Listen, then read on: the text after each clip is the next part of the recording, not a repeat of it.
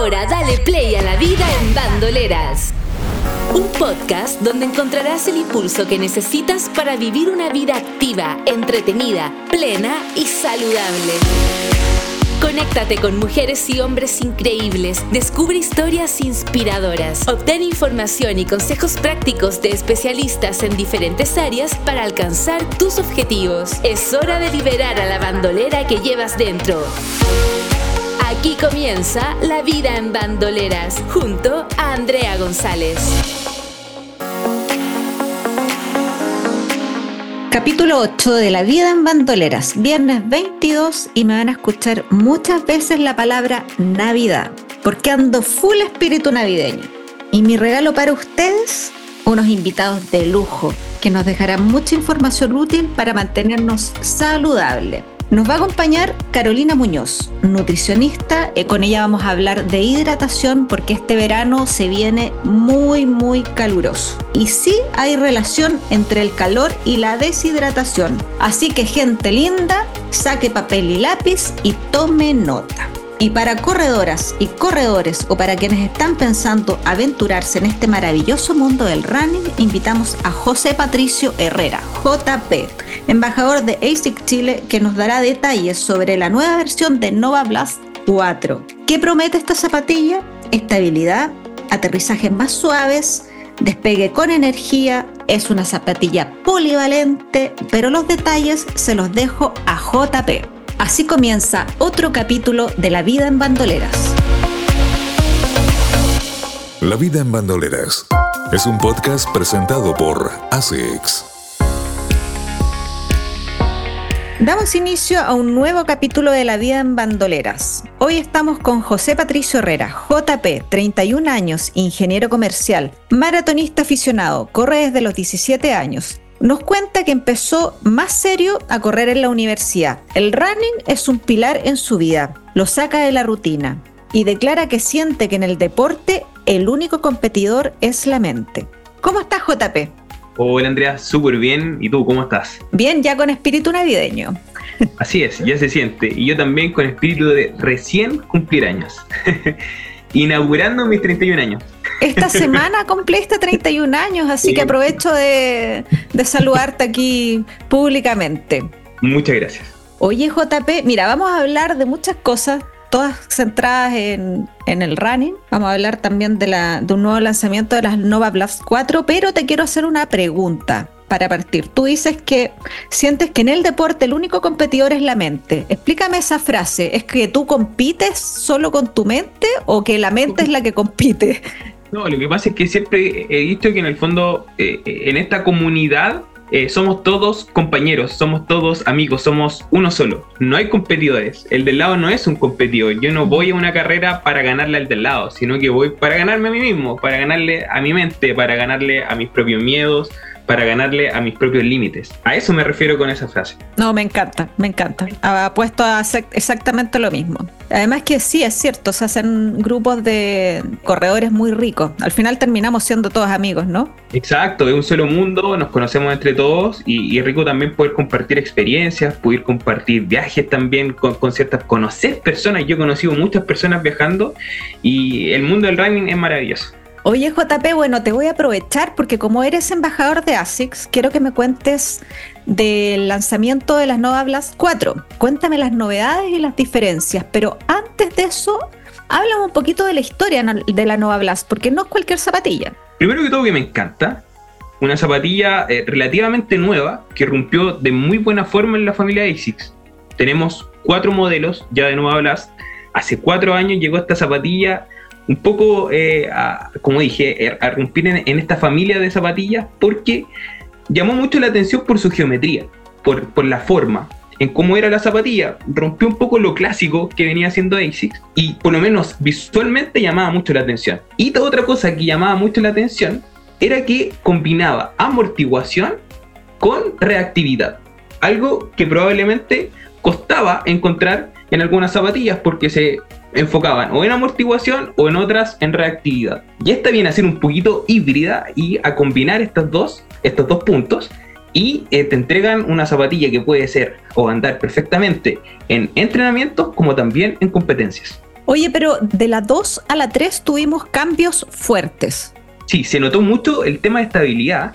Para mí, de la 2 a la 3 ya hubo un cambio notable en estabilidad. Yo creo que ahí estaba un poco el debe, en, sobre todo en la primera versión, y ya de la 2 a la 3 se notó. Y en esta versión, yo también te puedo decir que también el cambio se nota. Cuéntame en qué. Partí diciéndote, o, o tocamos el tema de estabilidad, cuando uno ya inmediatamente te la colocas, el, el upper te ofrece elasticidad. Sientes que abraza la zapatilla a tu pie. Entonces ya te da sensación de seguridad, sobre todo en la zona del talón, en especial a los que quizás tendemos un poco a talonear en exceso, o quizás no gozamos de una técnica tan depurada. Entonces eso, combinado con la espuma, con lo que va debajo del talón, eh, te, te genera mucha seguridad en cada zancada, en cada transición. ¿Es pesada o es una zapatilla liviana? Mira, técnicamente te debo decir que aumentó un poquito el peso, pero en la sensación al ocuparla se siente más liviana. Ah, mira, porque tiene más reactividad. Exacto, porque está combinada muy bien con la reactividad. El Flight Foam Plus, Plus Eco, que tiene la espuma, porque esa es la especificación técnica, así se llama la espuma que tiene, es muy reactiva. Entonces, combinado con este upper, con esta parte de arriba de la zapatilla, esta espuma abajo, en el fondo te da esa reactividad, te, te, invita a correr. Es una zapatilla que te invita a correr, que puede andar muy bien en ritmos cómodos, como también en ritmos un poco más rápidos. Yo tengo la 3. ¿Qué diferencia voy a encontrar cuando ruede con las 4? La tarea era difícil. Si tú me preguntas, la 3 me encanta, me, me encanta de hecho, todavía tengo ahí... Es que a mí me encanta, por eso te pregunto, ¿qué, ¿con qué me voy a encontrar? Mira, te vas a encontrar con una zapatilla mucho más reactiva, que te va a poder servir mucho más en entrenamientos más rápidos, en entrenamientos de fondos, en los fondos del fin de semana, del día domingo, una zapatilla que, que te va a acompañar de mejor forma. ¿Por qué? Porque lo dije, tiene más, el, material es un poquito más reactivo, también tiene un mejor agarre. Yo creo que la 3 fallaba un poquito el, la suela, sobre todo cuando eh, llovía, cuando lloviznaba, uno tiende quizás a resbalarse un poco, ojo, un poco, nunca en exceso, un poco. En esta tiene mucho mejor agarre. Por ahí he visto algunas personas que han subido reels, que han subido contenido a redes sociales e incluso la han probado en la nieve, lo cual habla muy bien del agarre que tiene esta zapatilla, porque el componente se llama AHAR y esta AHAR en el fondo es un componente que te asegura un, una mejor tracción, un, una mejor seguridad en, el fondo en cada zancada seamos como más específicos. ¿A qué corredor le queda bien esta zapatilla? ¿Tú se la recomiendas a qué tipo de corredor? ¿Al que está buscando qué? Mira, para mí pasa por todo tipo de corredor. Una zapatilla que le puede servir prácticamente a cualquier persona. Técnicamente una zapatilla neutra. ¿Ya?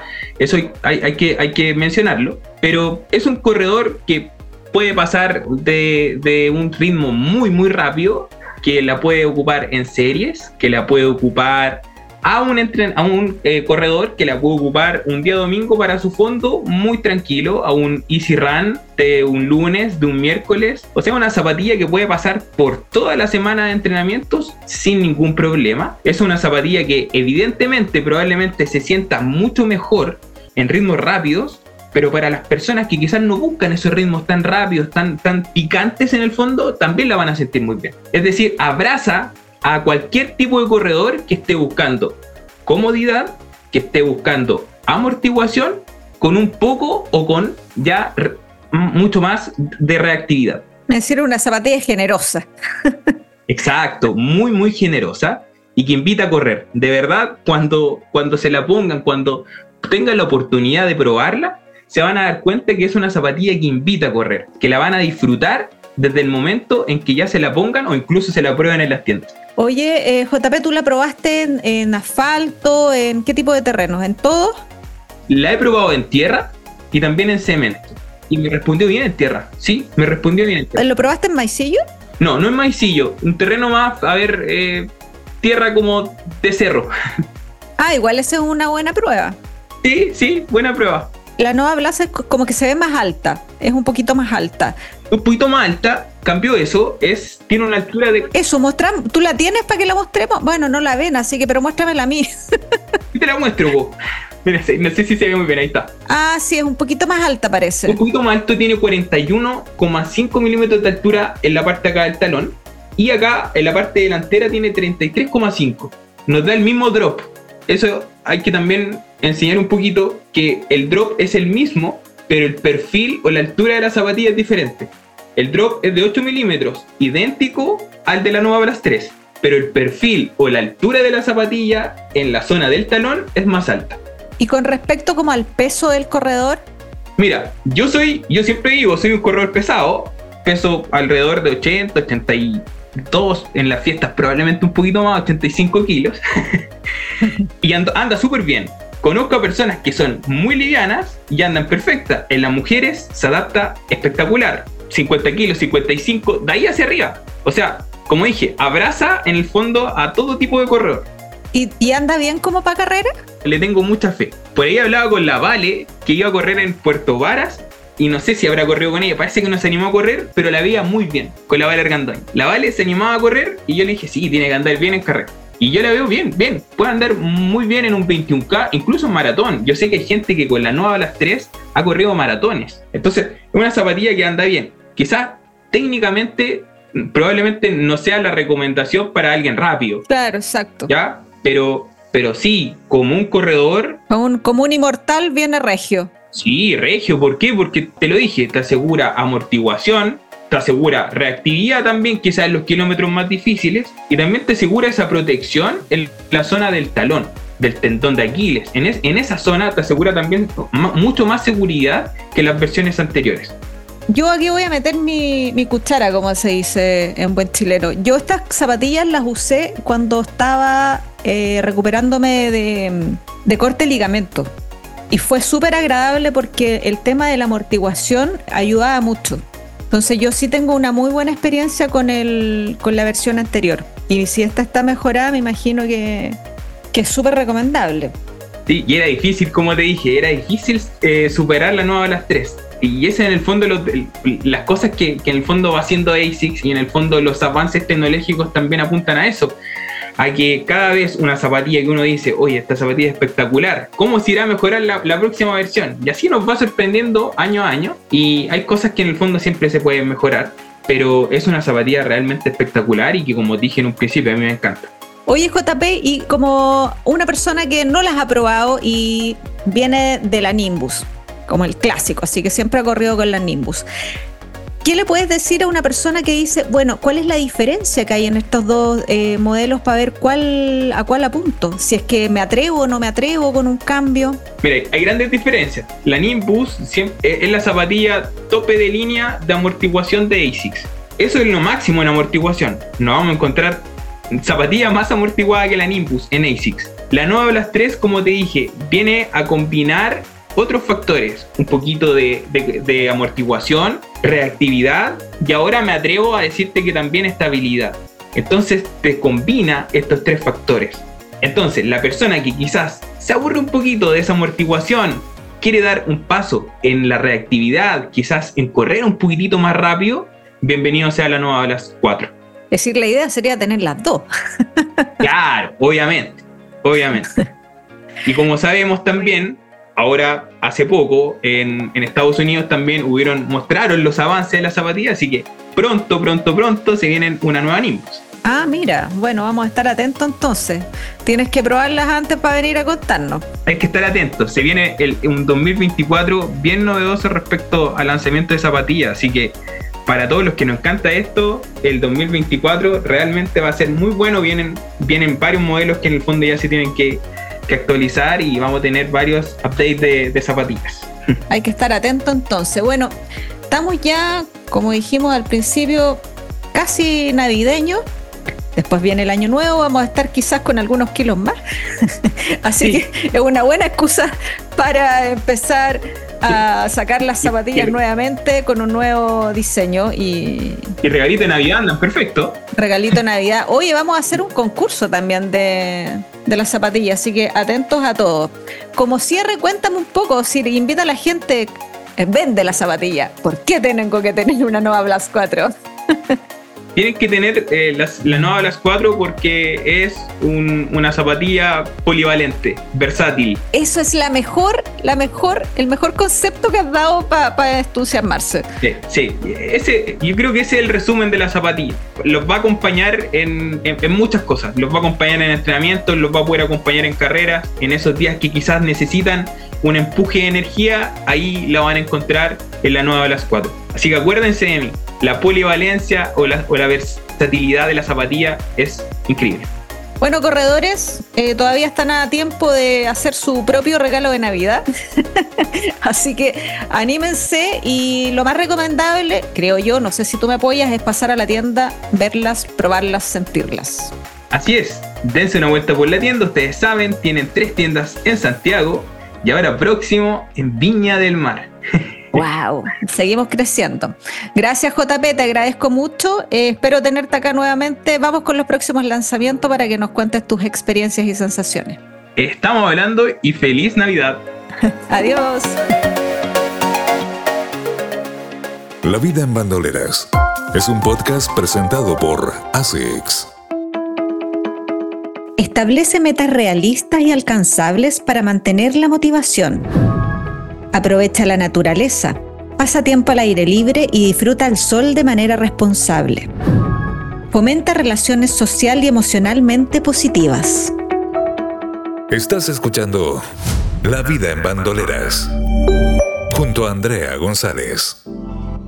Fin de año, fiestas, Navidad. Y nuestra Navidad no es blanca, es calurosa. Y por eso hoy vamos a conversar con Carolina Muñoz, nutricionista. Vamos a hablar de la importancia de la hidratación. Carolina es temucana, porque Santiago no es Chile. Especializada en antropometría Isaac, nutricionista deportiva. Desde el 2019 está haciendo consulta presencial y online. Se ha dedicado profundamente en ayudar a, a personas a bajar de peso, a embarazadas, en patologías crónicas, adolescentes y además trabaja en el Club Ñelol de Roller Temuco. Es decir, ella está muy, muy ligada al deporte, que también vamos a tocar esos temas, pero vamos a partir hablando de algo súper genérico. ¿Por qué es importante hidratarse? ¿Cómo estás, Carolina? Qué bueno tenerte acá. Hola, Andrea, ¿cómo estás? Bien, gracias por invitarme. Y el tema que vamos a tocar es fundamental. Creo que a veces como que se pasa a segundo plano, pero hoy día vamos a aprender que es más que todo es fundamental y es parte de nosotros, ¿ya? Como tú dices, hidratación es todos los días, todos los días hay que hidratarse. Ya generalmente uno pierde agua por la transpiración o sudor, ¿cierto? Por la orina, por las heces y por la respiración. Entonces, agua diaria que se pierde, debemos recuperarla. Pero generalmente no tomamos mucha agua, somos como bien reacios eso por el sabor, porque está muy helado, o porque no, no me acomoda, o porque voy muchas veces a orinar. Pero el cuerpo, nuestro porcentaje de agua es bastante, de un 60 o 70% de agua. Y esa agua hay que tomarla todos los días. Y creo que eso no lo estamos haciendo. Y eso también empeora un poquito con el calor que estamos ahora teniendo, ya cercano a estas fechas, hace bastante calor y generalmente transpiramos un poquito más, perdemos un poquito más de agua diaria. Eso te iba a preguntar, ¿qué relación hay entre el calor y la deshidratación? Así como explícamelo con peras y manzanas. Claro, lo que pasa es que nosotros tenemos en la piel poros, ¿cierto? Y generalmente por ahí se pierde el sudor, ¿ya? Porque generalmente el cuerpo empieza a tomar un poquito más de temperatura y para termorregular eso, generalmente ahí evaporamos agua y esa agua se tiene que recuperar, porque si no se podría producir un shock de calor en el cuerpo. Generalmente a algunas personas le pasa que cuando entrenan en mucho calor, ¿cierto? Como que se se sube la temperatura y ahí pueden pasar algunos infartos, algunos desmayos, que la idea es que no lleguemos a ese extremo. Ya, por eso hay que tomar agua diariamente para, este caso, como regular la temperatura corporal. Cuando uno está haciendo deporte hay más posibilidades de que te pase eso, pero depende de tu edad. Por ejemplo, si eres niño tienes más posibilidades de deshidratarte, si eres adulto mayor. Es decir, ¿cómo se siente cuando uno está deshidratado? ¿Cuáles son las señales a las que uno tiene que estar atento? Ya, hablemos ahí de signos. Hay signos como, igual son bien así como globales, pero lo podemos llevar así como a preguntarnos cuando uno tiene como mucha confusión, de repente me siento confuso o como empiezo a perder un poco la noción, estoy deshidratado. Cuando tengo los labios secos, estoy deshidratado. Cuando tengo dolor de cabeza, estoy deshidratado, ¿ya? A eso son como asociaciones. Y el otro como el punto fuerte es sentir sed sentir sed es que ya estoy deshidratado y ya debería haber tomado el agua del día que generalmente puede ser 35 ml por el peso corporal, unos 2 litros, un litro y medio más o menos, vamos a depender ahí de cada persona. Pero esos son como los signos claros que yo te puedo decir. Igual si se frecuencian, la idea es consultar a algún especialista, pero esos son los signos claros, sentirse la boca seca. Es decir, si tú tienes sed, ya estás tarde. Así es. ¿Y qué pasa? Que a veces con los adultos mayores eso se pierde y ellos deberían tomar prácticamente por obligación. Ya, entonces habría que tener una cantidad de, hidratación determinada durante el día para que no nos suceda eso. Ahora, ¿por qué digo solo hidratación? Porque te quiero hacer una pregunta súper puntual. Cuando hablamos de que nos tenemos que hidratar, es decir, agua, isotónico, infusiones, té, café, zumo, bebidas, no, depende de la persona. Cuando, bueno, la estructura básica, cuando vamos la célula es agua. Y lo que tenemos que tomar es como agua de la llave. Yo sé que a veces no le gusta, ya puede ser purificada porque a veces tiene flúor y vamos allá a fondo, pero agua de la llave, mineral o con gas.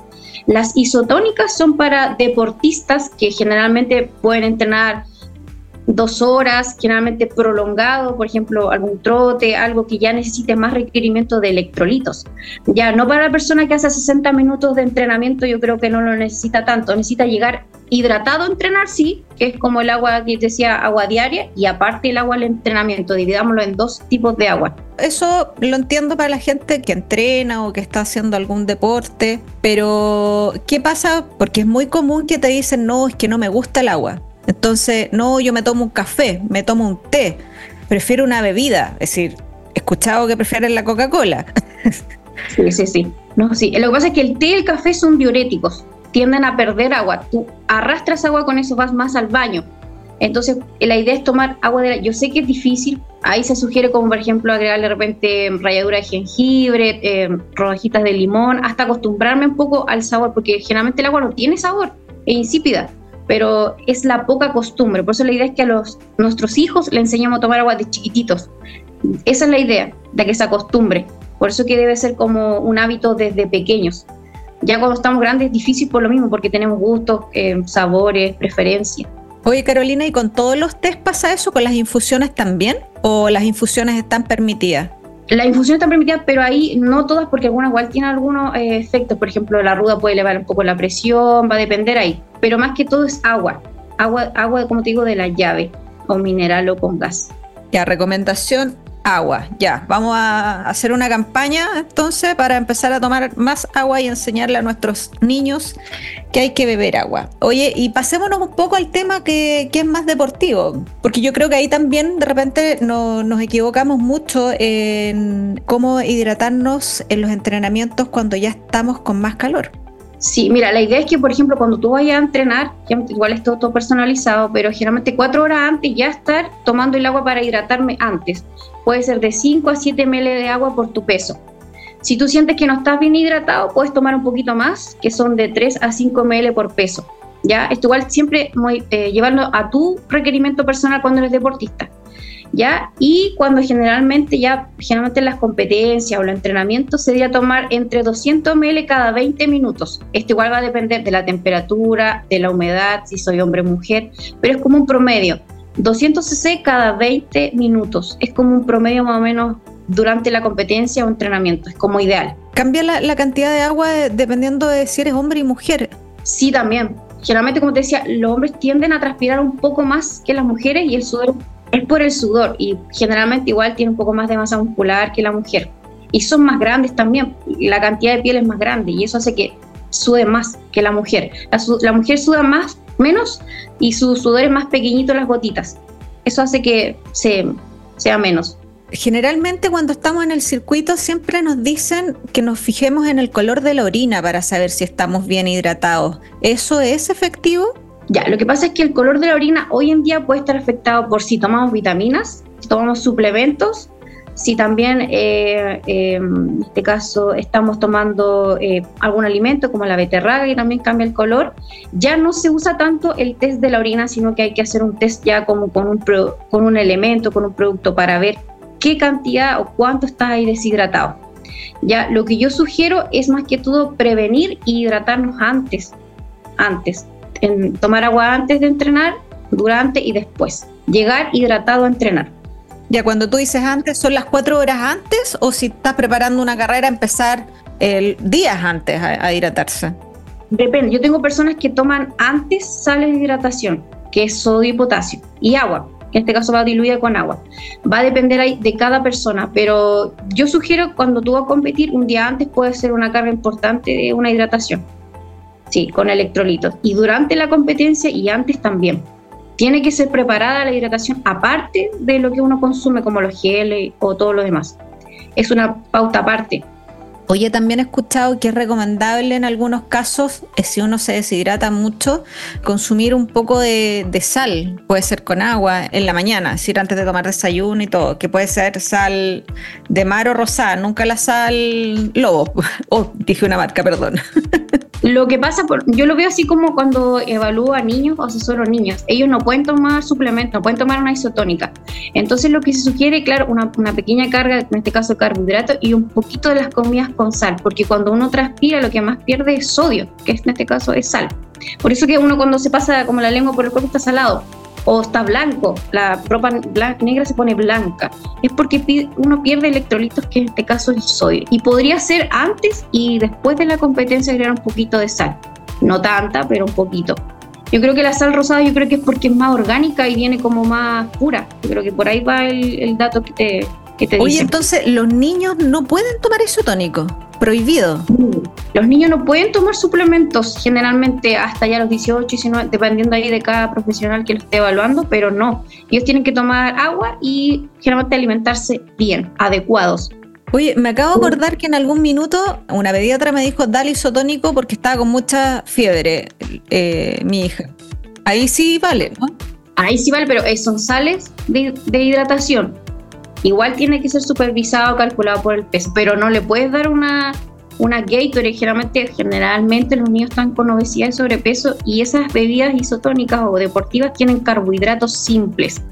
Y generalmente esos son los que un poco elevan, la, en este caso, el peso. Generalmente las bebidas igual tienen azúcar, que es el mismo tipo de, de azúcar simple. Bueno, me metí a los niños entre medio del deporte, perdón. No, pero está bien. Volvemos al deporte. Y bueno, tú me dices, los isotónicos en adultos sí, pero ¿los recomiendas o de repente recomiendas otra forma de hidratación cuando uno está eh, haciendo deporte? ¿Eres pro o, en contra del isotónico? No, depende del deportista, no. Eh, mira, los isotónicos que venden comercialmente, eh, X marca y colores, eh, les falta sodio, porque si los vendieran no los consumiría la gente porque serían muy salados. ¿ya? La gente que toma sal de hidratación es mala, son guacala, porque son muy fuertes. ¿ya? Entonces, igual hay que complementarle un poquito. Yo siento que cuando era un poco más profesional, eh, me gusta a mí como geles, con eso cubre los carbohidratos y isotónica, con, solo con sodio y potasio. Me gusta más así. Perfecto. Mira, ¿te parece que vayamos dejando algunos tips para una buena hidratación? Dividámoslos en dos partes, como para el público general quizás podría ser eh, pensando en las edades, los rangos etarios y después, no, es me dejan los tips como para el deportista. ¿Cómo hacemos para no deshidratarnos cuando estamos, qué sé yo? Bueno, acá nos escuchan muchos corredores de asfalto y de trail. Yo creo que en trail también es bueno dejar algunos eh, tips como bien detallados porque ahí uno tiene más posibilidades de deshidratarse. Ya, va por edad. los requerimientos de agua va por edad y en niños tiene otro tipo que te lo podría contar en otro, en otro tiempo. Eh, pero generalmente los adultos es de un litro y medio hasta dos de agua de la llave o pura, no té ni café, ya hidratados. Eso es lo más importante. Y ojalá ser un ejemplo. Si yo tomo, mi hijo va a tomar. Acostúmbralo de chiquitito. Andar con la botella, acostumbrarse, ojalá congelarla, que esté un poquito más helada, agregarle algo que sea como con sabor, algún rajita de limón, naranja, para empezar a tomar. Eso es lo más importante. Todos los días, independiente del horario, día, horas, así calor, frío, agua, lo más importante. Eso es lo, lo que te puedo decir como general. Para las personas en adultos, todo lo que sea. Y adultos mayores, preocuparse que tomen independiente si tienen o no tienen sed. ¿Ya? Y para los que son eh, deportistas va a depender cuántas veces entrenes y cuánto tiempo. Si entrenas 60 minutos, creo que no necesitas una isotónica. Si ya empiezas a entrenar más de una hora, dos horas, sí agrega una isotónica por tiempo, quizás una que tiene marcas comerciales. Si eres más profesional, con sales y calcular según tu peso. ¿Ya? Y ahora que hace calor, sí o sí, yo creo que con electrolitos. Y si estamos entrenando, es antes, durante y después la hidratación. Yo siempre coloco 200 cc de isotónica antes de empezar y después sorbitos pequeños y al final se toma toda la isotónica para recuperar. Y en las competencias sí o sí lo que uno pierde generalmente puede ser de un litro y medio por eh, kilogramo de peso perdido. Ya generalmente pierde uno, uno o dos kilos de peso de agua. Y la idea es tomar independiente de si tienes sed o no. Perfecto. Bueno, vamos a, te vamos a invitar de nuevo porque quedaron muchos, muchos temas pendientes. Lo de los niños, podemos hablar de sobrepeso, de tantas cosas. Déjanos tus datos para que te puedan ubicar. Yo creo que más que todo mi Instagram, nutricaro-mb.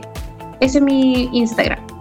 Ahí me pueden buscar, o por Google igual, Carolina Muñoz, dejar, coloca mi nombre y sale te agradezco mucho tu tiempo, te deseo unas felices fiestas y espero que nos escuchemos próximamente aquí en La Vida en Bandoleras. Yo también, gracias por invitarme Andrea, feliz, pásalo bien y nos estamos comunicando. Gracias. A ti.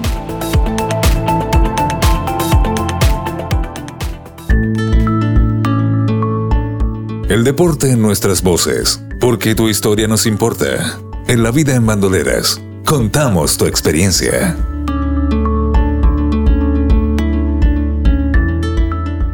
Mi nombre es Alejandro Larcón. Bueno, y mi experiencia con el deporte es eh, de muchos años. Yo empecé a correr desde chico. Me han gustado siempre los deportes y especialmente el, running. Ha sido siempre un pilar para mi vida, como apoyo, eh, para distenderse, tema salud, ni qué decir, ayuda. Yo ya tengo a mis 52 años, encuentro que me ha servido bastante, me ha ayudado a, mantenerme en el tiempo. En un principio fue competitivo, fue entretenida esa parte, y estos últimos años ha sido un poquito más recreativo y también disfrutarlo un poco en compañía de los hijos, de los amigos, disfrutar algunas competencias. Y es totalmente un muy buen estilo de vida para relajarse y mantenerse. Esto es La vida en bandoleras. Deberíamos haber cerrado con música navideña, pero mm, se me acaba de ocurrir y no estoy preparada. Pero me voy a ir súper inspirada. Me voy a parar, voy a llenar mi botellita de agua, me voy a mantener hidratada y estoy pensando seriamente pasar a conocer las Nova Plus 4 porque tengo las tres. Y les cuento, me parece maravilloso, excelente siempre partir el 2024 con zapatillas nuevas y les voy a contar algo. Para mí la tradición es siempre correr al cierre y al inicio del año. Es mi forma de decretar que voy a seguir corriendo. Les dejo un abrazo y no dejen de escuchar el próximo capítulo de La vida en bandoleras. Los espero. ¿Dónde nos encuentras? En www.bandoleras.cl, en Spotify y cualquiera de tus plataformas digitales favoritas. Y recuerda, bandolera, te deseo una feliz Navidad. Nos escuchamos en el próximo capítulo de La vida en bandoleras. Hasta aquí, La vida en bandoleras. Esperamos que hayas descubierto cómo abrazar una vida en plenitud, llena de bienestar y positividad. La vida en bandoleras junto a Andrea González, el podcast donde encuentras el impulso que necesitas para vivir de manera saludable. Nos escuchamos en un próximo capítulo.